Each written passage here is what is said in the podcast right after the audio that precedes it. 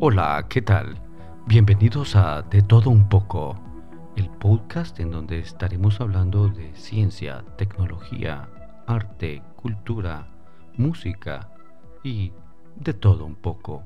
En esta ocasión estaremos hablando sobre el uso de la tecnología de información y comunicación en la enseñanza y el aprendizaje. Bienvenidos. Existe un consenso generalizado que el uso de la tecnología de información y comunicación debería integrarse en la vida de las escuelas. La inversión en la tecnología de información y comunicación, o TIC como se le llama comúnmente, ha contribuido en forma significativa al crecimiento del Producto Interno Bruto en muchos países durante los últimos 10 años. Las TIC impregnan toda nuestra vida, desde el ámbito social y personal, incluyendo el laboral. Sin embargo, el mundo educativo debe enfrentar dos fuertes desafíos. Estos desafíos son interdependientes. Si se pretende que las escuelas se transformen en entornos de enseñanza mediada por las TIC, que exploten un vasto potencial para enriquecer el aprendizaje, el primero de estos es el de mostrar clara y exitosamente el valor educativo de las TIC en el aula.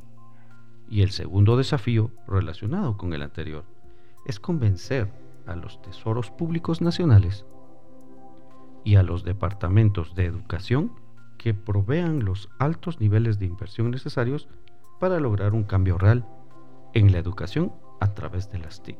El problema es que no hay evidencia que compruebe que un aprendizaje dado sea resultado de la integración de las TIC en el aprendizaje. Estos descubrimientos no son sorprendentes, dado que el nivel de provisión de TIC y los prerequisitos para una integración real y efectiva aún no se cumplen en la mayoría de las escuelas de la mayoría de los países. Transformar las escuelas a través de las requiere un cambio organizacional significativo, además de la inversión en infraestructura y capacitación a los docentes. Los requerimientos para una verdadera integración de las TIC en las escuelas incluyen lo siguiente.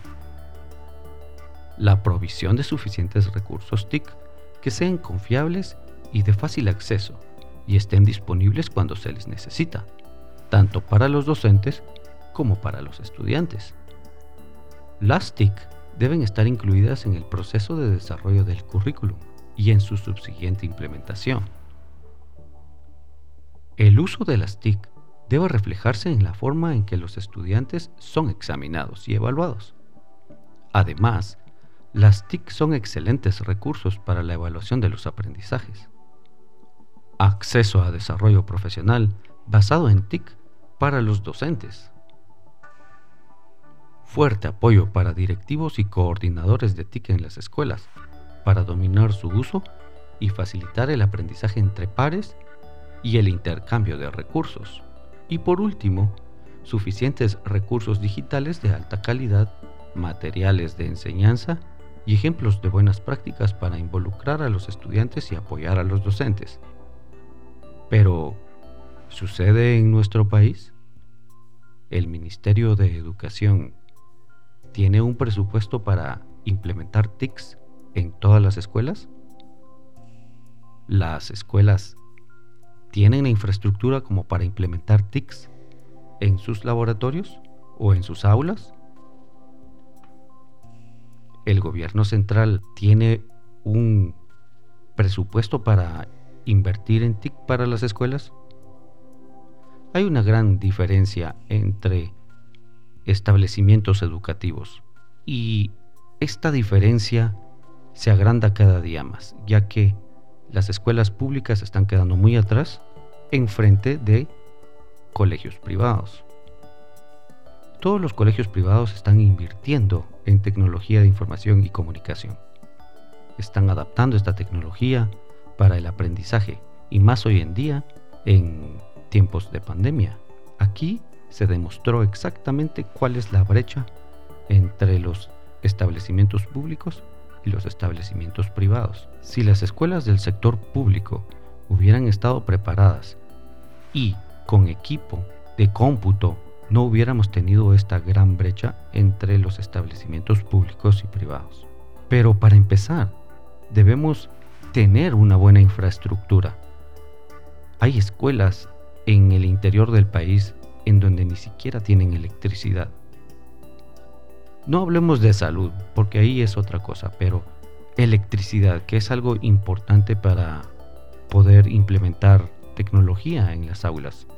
No hay electricidad. Y no se ve por dónde esta implementación de por lo menos electricidad en las escuelas llegue en corto plazo. También hay una falsa idea de que poner una computadora en el aula ya es implementar TICs. Esto no es cierto. Debemos de capacitar a nuestros docentes, para empezar, para que estos docentes puedan implementar el uso de estas computadoras de buena manera en las aulas. De lo contrario, solo va a ser una computadora que va a servir para jugar o imprimir documentos. No va a estar bien implementada para poder utilizarla en el aprendizaje de nuestros niños. Hay mucha tela que cortar en este tema, pero como les digo, eh, debemos iniciar por mejorar las instalaciones de nuestras escuelas, las capacidades de las mismas. Debemos de tener gente que conoce sobre tecnología para poder implementar en todas las escuelas. No es necesario que nosotros implementemos computadoras de última generación para poder implementar tecnología en las aulas. Podemos configurar las computadoras para que sean acordes a la educación y de esta manera no sea muy caro o no sea una inversión tirada nada más al aire.